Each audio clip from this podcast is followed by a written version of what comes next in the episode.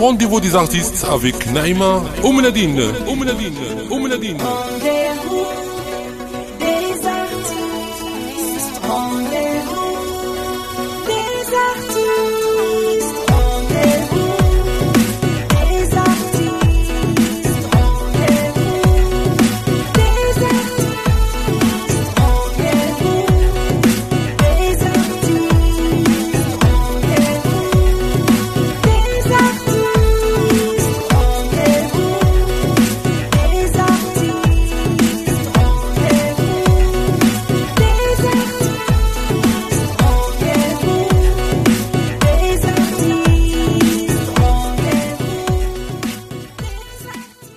مرحبا بمشاهدي قناة لوديجي TV مرحبا بكم مرة أخرى ببرنامج Rendez-vous des artistes وكنرحبوا كذلك بمستمعي لوديجي غاديو. موعد اليوم مع فنان سطع نجمه في سماء أغنية الراي. الأغاني ديالو وصلت للعالمية بألحانها المتميزة الأداء الرائع والكلمات الراقية. معاه غادي نعرفوا أسرار الراي منين جاء الراي وجذور الراي. من الديار الأوروبية وبالضبط من بروكسل نستقبل ببلاطو Rendez-vous des artistes نجم الراي الفنان المتألق شاب سيمو.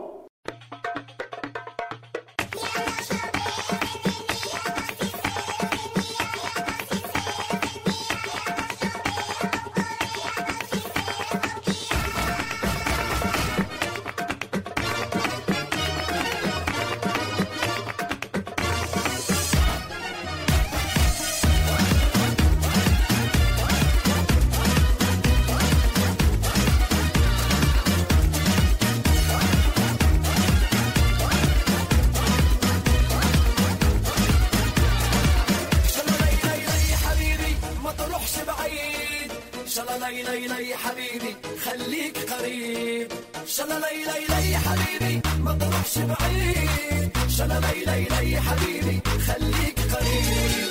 خليك معايا في جنبي وعلاش تروح للعلالي. وإلا سمحت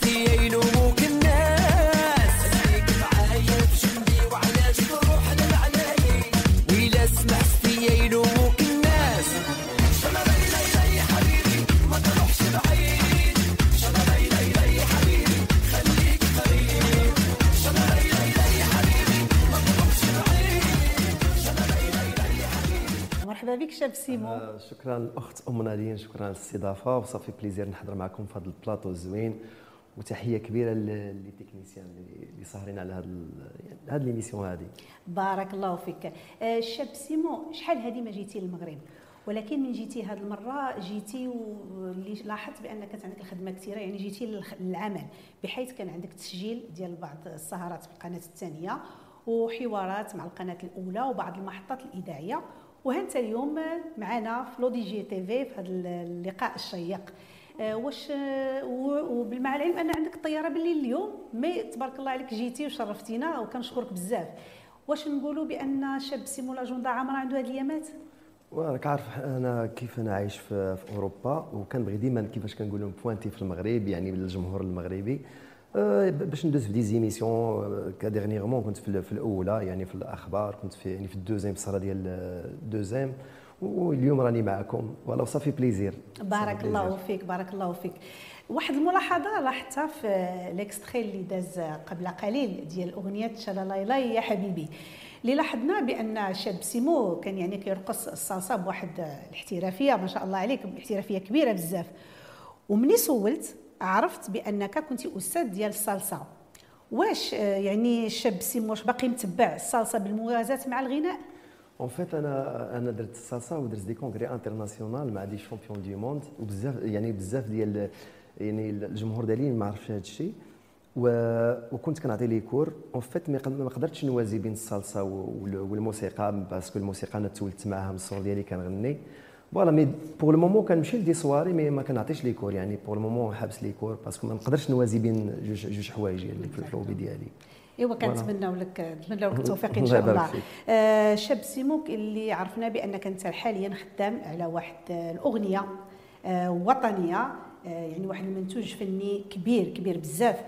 ومازال ما خرجتيش للوجود مع العلم أنك تلقيتي واحد التهنئة مع جلالة الملك آه، محمد السادس نصره الله, الله. آه الأغنية كتحمل عنوان My Morocco آه واش تقدر تكلمنا على هذه الأغنية؟ لأنها كتطرق لمجموعة ديال المواضيع. تكلمنا عليها وقول لنا وقتاش غادي تخرج للوجود en fait هذه الأغنية تقريبا صافي 4 يعني أربع سنين وأنا كنخدم عليها وكانوا فيها جوج ديال الكتاب يعني واحد عايش يعني في من من الجالية اللي يعني مزيود تما آه، في بلجيكا وواحد ولد الخال نتاعي اللي هنا في في المغرب. وأغنية اللي كتطرق بزاف المواضيع لأن la plupart ديال les chanteurs هنا في المغرب la plupart كيغنيو يا إما مثلا على الصحراء ولا يغنيو على البلاد ولا. mais أنا تقريبا كنت أغنية اللي الحمد لله غير بالبركة ربي يعني فيها تقريبا شي 10 ولا 11 المواضيع. يعني même l'ambassadeur تما قال لي كيفاش يعني حاولتوا في أربع دقائق ديروا هذه المواضيع كاملة. voilà هي أغنية يعني الجالية ديال العالم يعني le thème ديالها أن الجالية ديال العالم كيغنيو على المغرب على على المغرب وعلى المشاريع اللي كيدير سيدنا نصر الله voilà هذا هو le thème ديالها. وكيفاش وصلت لجلاله الملك هذه الاغنيه؟ en fait كنت مع ال ambassadeur السي اللي كنوجه له تحية السي عامر وسمع الأغنية وعجباته وقال لي قال لي نصيفطوها. ومن بعد تلقيت التهنئة. يعني صافي فرحت يعني كان كان الأحلام ديالي اللي كنت باغي الحمد لله. فرحة كبيرة. بطبيعة الحال جلالة الملك محمد السادس نصره الله هو مشجع جميع الفنانين ويشجع الإبداع الراقي والجميل. في أيام الحجر الصحي ما بقيتيش جالسة مربع يديك بل يعني درتي واحد المنتوج جميل جميل جدا كيتغنى على المرأة المغربية. مع العلم أن في ديك الوقيتة كلشي كان مسدود يعني لا الاستوديو لا ما كاينش كيفاش تخدم. يعني درتي واحد المهمة جد مستحيلة. آه غادي نشوفوا واحد l'extrait من هاد الأغنية اللي كتحمل آه يعني آه واحد العنوان جميل جدا. نشوفوها ونرجعوا لكم من بعد. طبيبة وقايدة خرجت جري هز العلم. فوقت الزلزال هز العلم هز العلم. وصبر بروحها ديما تفدي هذه البدايه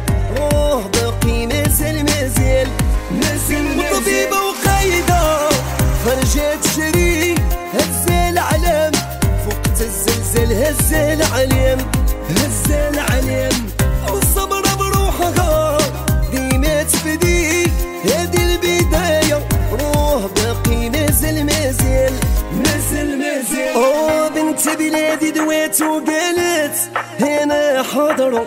لبي النداء لحتجني الوطن ديما وصبروا.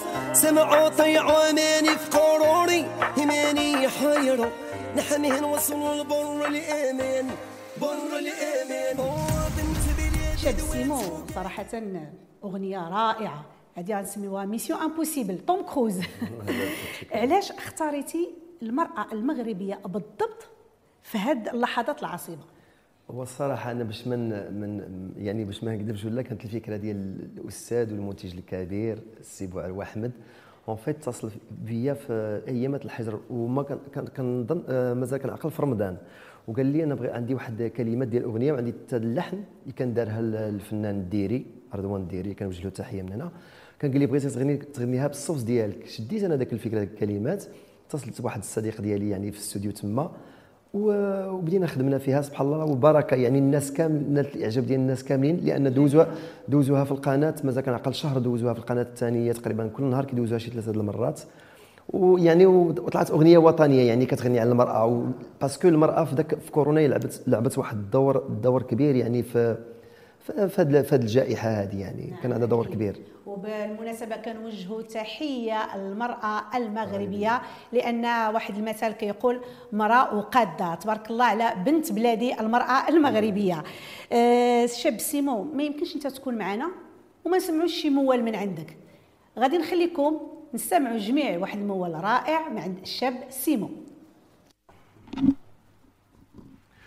آه نوسي العاشق الجامي يربي الكبد يسبق. لا لا لا لا. واللي بلات محناها يصب العديب يا ليلي يا ليلي يا ليلي. أوه أنا بغيت القلبي. نحنا فاكرة. لا لا لا لا. واللي بلات محنا اسم العذاب يا ليلي يا ليلي يا ليلي. يا ليل. الله الله الله الله الله. يا سلام عليك vraiment الله ينورك،. سيمو تبارك الله بارك الله. عليك غيا نادير ما شاء الله عليك نجم راي. بامتياز. آه، شاب سيمو اسم كلمة الراي الأصل ديالو جا من الرأي يعني l'opinion بحيث كان يعني المغني كيعبر على الرأي ديالو في مجموعة ديال المواضيع سواء عاطفية اجتماعية أو حتى سياسية بالأغاني ديالو. وكان كيتعرف في ذاك الوقت اللي كيغني الرأي بالشيخ أو بالشيوخ. لكن بان لقب من بعد جديد اللي هو لقب الشاب. آه، واللي برزو من خلاله بقينا كنسمعوا الشاب أو شابة المجموعة ديال الفنانين مغاربة وعرب. لكن كيبقى السؤال اللي فرض نفسه. شنو هو الأصل يعني ديال الرأي؟ واش من الجزائر ولا من المغرب؟ لأنه كان déjà نايض واحد المشكل كبير على آه يعني على هذه الكلمة ولا هذا الفن ديال الرأي. كيف ما ناض مشكل على الكسكس. آه، أختي أم نادين اولا كنشكرك على هذا السؤال حيت قليل يعني قليل قليل بزاف فاش كنتكلموا عليه. en fait غير بغيت نشرح بأن l'histoire باش يفهموها يعني يعني كاع العرب بأن l'histoire ديال الرأي قبل ما نعطيو الكلمة ديال الرأي كانوا حنا بالمغرب والجزائر الإخوان ديالنا الجزائر ما كانوش des frontières ما كانوش الحدود. وشحال هادي قبل ما نعطيو الكلمة ديال الرأي كانوا شحال هادي حنا داك صحاب القصبة والقلال. يعني من منطقة تاع وجدة طالع تازا كريسيف تاوريرت كاع داك المناطق. كانوا كنقولوا حنا الشيوخ كتلقى داير الرزا والشوكي والشعر الكلمات. en fait غير من بعد داك الشيء يعني شدوا شدوا هادوك الأغاني هادوك. منهم كانت الله يرحمها هي الجزائرية الريميتي اللي كان حنا كنقولوا حنا عندنا كيقولوا اللعبات كتكون العيالات بيناتهم وكيغنيو اللي كانت غنات الأغنية ديال لا كامل لا كامل من بعد شدها ال- الفنان يعني ال- الأستاذ الشاب خالد وخدمها بطريقة moderne. يعني غير هو الرأي الرأي راه من قبل كان القصبة والقلال من بعد دخلنا عليه آلات دخلنا على الكمانجه يعني le violon دخلوا عليه des pianos ولا ولا غربي. والرأي راه من المغرب ومن الجزائر حيت شحال هذه كانوا يعني من المغرب والجزائر يعني من شرق المغرب هو راه même le king شاب خالد راه كان قالها يعني يعني راه كان كان يعترف بها وقال يعني الرأي من المغرب والجزائر. يعني دونك كنظن بأن الفكرة وصلت.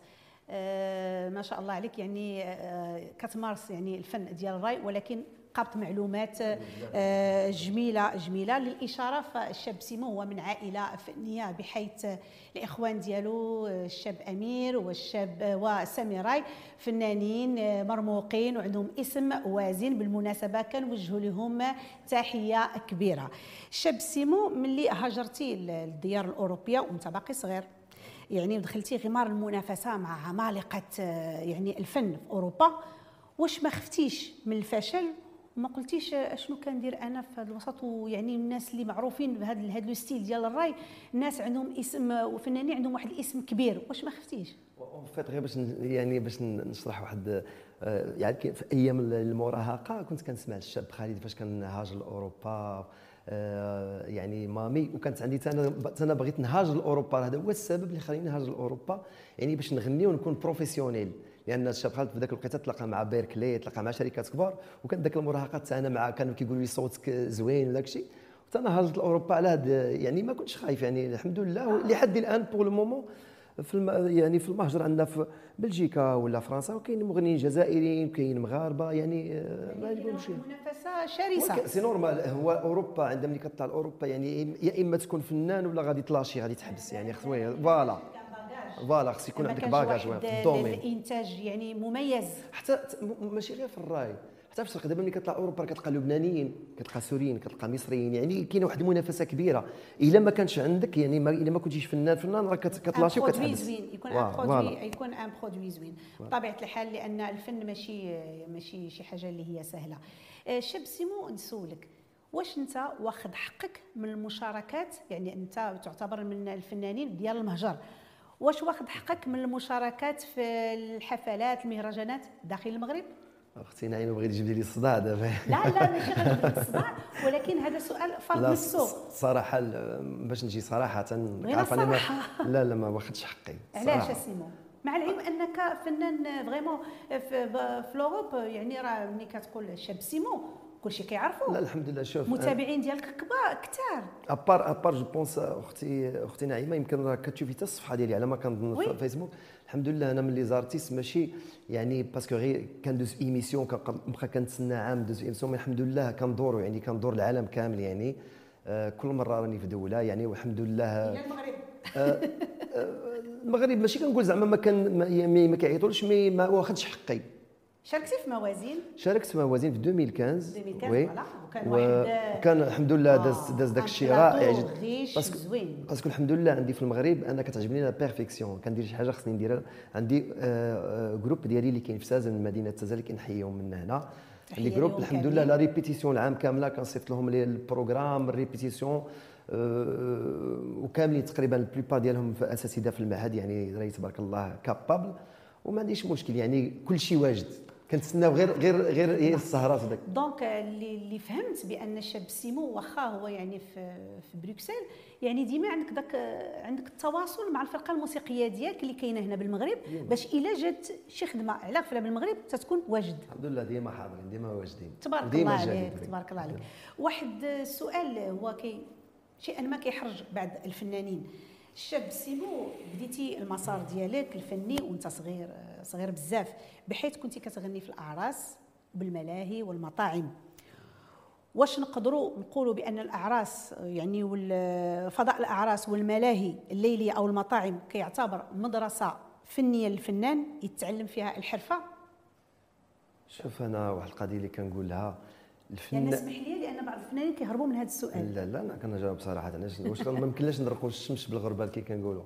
شوف أنا كنقولها ديما الفنان اللي ما دايش بالأعراس والملاهي ما ما كنعتبروش فنان متكامل. وهذه تجربة تلاقيت مع أصدقاء ديالي اللي في ال domaine اللي كنحييهم اللي مثلا يلاه تخرج من شي émission ولا وكيطلع sur scène كتلقى حتى ال rythme ديالو طايح rythme مثلا. كيغني معروف مثلا تلقاه يمكن معروف حتى في العالم العربي. ولكن كيطلع sur scène كتلقاه طايح rythme mais parce que آه، العراس كنا من شحال اللي كنديروا علاش؟ تقريبا كنخدموا نهار مور نهار. ديما راك هاز الميكرو. ولينا دابا كانت الفرق, بين واحد مغني في, في الأعراس وواحد ما عمره ما دار اعراس ولا ملاهي كتلقى اللي اللي مدوز هاد يعني الملاهي والأعراس. يعني غير كيطلع كيشم الناس شنو باغيين. يعني كيشم الستيل وكتلقاه مغني وكتلقاه عندي واحد من الشعب يقدر يغني ديبان يغني بالشعبي يقدر يغني شرقي يقدر فهمتي؟ اللي ما مدوش يعني ما- ماشي متكامل. أنا ما عندي وكنقولها صراحة ماشي ودي معروفة في الساحه الفنيه الشاب كاع كبار شوف كبار كبار الفنانين العالم منهم جورج واسو كاديم الصاين مك- خالد. ما كاينش اللي ما اللي ما دوش حياته في يعني في الملاهي وفي الأعراس ما كاينش شي واحد. يعني لكم راه الفنان كياخذ واحد التجربة سي كبيرة. نورمال وي. وكيشرب. الحرفه فيها فين عرفنا مقامات فيها فين بزاف يعني. يا سلام. تبارك. الله. الله يبارك تبارك- فيك. تبارك الله. كما قلت بأن شاب سيمو يعني يتقن جميع الأنماط الغنائية. وهذا كيعني أننا ما غادي سمعنا موال بالرأي مي الشاب سيمو غتسمعنا شي حاجة ولكن ماشي رأي. ماشي رأي. حاول. آه ومنين أنا ومنين تساه يا وين؟ وأنا من حوز المغرب. والخوة ما قلت عيب مو القصير. هذا هو القصة لا غادي تزيدنا شي حاجة شرقية. شرقية؟ آه وي. آه طبيب جراح قلوب الناس داويها يا مجراح. سهرت الليلة داريها شافوني قالوا متهني. من كتر الفرح بيغني تعالوا واسألوا عني. أنا اللي بيا جراح أطب الكون ما تشفيني. عليك. تبارك الله عليك. يحفظك. آه، شاب سيمو غنيتي لجورج واسوف انت من عشاق جورج أنا أنا واسوف كنموت على جورج. الفان ديالو باسكو هذاك فنان مدرسة. متكامل، فنان كبير مدرسة هذاك مدرسة. وشكون هما يعني الفنانين اللي ديال الرأي اللي أثروا فيك باش خلاك أنك تتبع الستيل ديال الرأي؟ آه إلى جينا إلى جينا في المغرب عندنا ال- الفنان اللي كنت كنتصنت له حتى هو يعني بزاف ميمون الوجدي الله يرحمه كاين الأساتذة اللي قبل منا مثلا رشيد برياح كاين الشاب كادر آه، كاين الشريفي حسن كاين كثير. وفي الجزائر يعني كاين كاين مامي كاين خالد كاين الجلطي كاين آه، آه، الشاب حسني الله يرحمه كاين آه، هواري بن شنات كاين آه، كاين كثير. شاب سيمو بزاف. هاد بزاف. الفنانه كاملين. أه كاين واحد الفنان فنان كبير اللي حتى هو ما خداش حقه يعني معروف يعني في ساعه هو محمد الامين يعني تبارك الله هذاك فنان في الراي ومطرب مطرب فنان. كنا كنت كنسمع له بزاف ومامي. هذا اللي كنت كنسمع لهم بزاف. آه شاب سيمو أنتم ثلاثة ديال الخوت كتغنيو.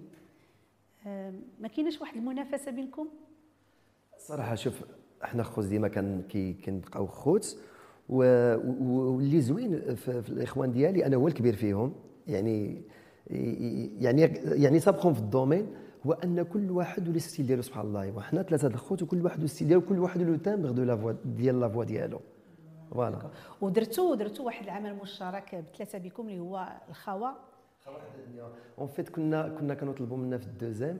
آه يعني مازال كنعقل في ستوديو آه في ال demi-finale ديال ستوديو دوزيام اللي كانت live كنا درنا واحد الأغنية اللي كل شيء يعني عجبتهم بزاف هي الخاوة حد الدنيا كان فيها موضوع موضوع حساس وزوين والناس كل شيء عجبتهم يعني داخل وخارج الوطن. آه غادي نخليكم مع مقطع من أغنية الخاوة حد الدنيا.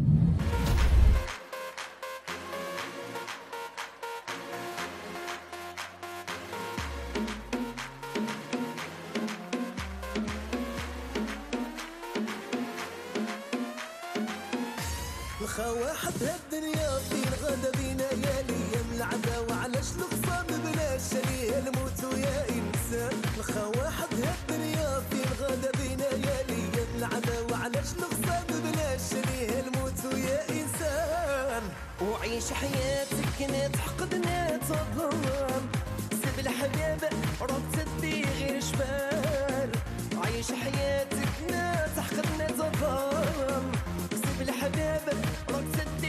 جبال رد بالك ما تغرك الدنيا. دير الخير وسير الرحيم أخويا.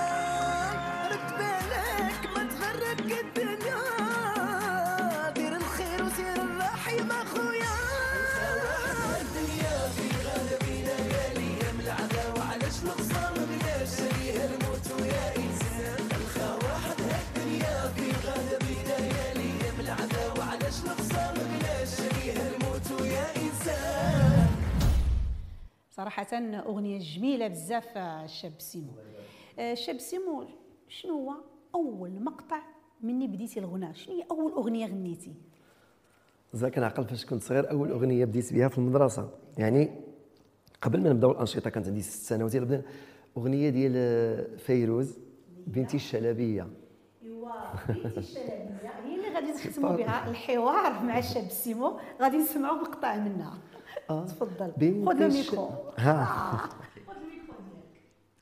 بنت الشلبية عيونها لوزية حبك من قلبي يا قلبي وانت عيني حبك من قلبي يا قلبي وانت عيني تحت الرمال. حبي حكالي هذا الشيء اللي بقيت عاقل عليه. اليوم آه، تبارك الله عليك. اليوم خلينا المشاهدين الكرام ديالنا أنهم يكتشفوا شاب سيمو ويشوفوه في أنماط غنائية أخرى وهذا هو الهدف من البرنامج. شاب سيمو الدردشة معك زوينة زوينة بزاف والوقت ما كيسمحش. قبل ما نختموا بغينا كلمة للجمهور ديالك. الكاميرا قدامك. أه كنشكر الجمهور ديالي وكنتمنى داك الشيء اللي كندير يعجبهم إن شاء الله كاين الجديد والجديد زوين. يعني عمري ما كنقول على شي حاجة ديالي زوينة يعني كنخليكم نتوما تحكموا وتحياتي لكم وكنموت عليكم. وتحية كبيرة للطاقم التقني ديال هذا البرنامج الزوين. تبارك الله عليكم. I love you مشاهدينا الكرام وصلنا لنهاية البرنامج. كنشكركم مرة أخرى على حسن المتابعة. تحية كبيرة لمخرج البرنامج الفنان المبدع آيت بن الحسن سي محمد ومساعد المخرج عثمان كريم. تبارك الله عليكم. مع تحيات نعيمة أم نادين. إلى اللقاء.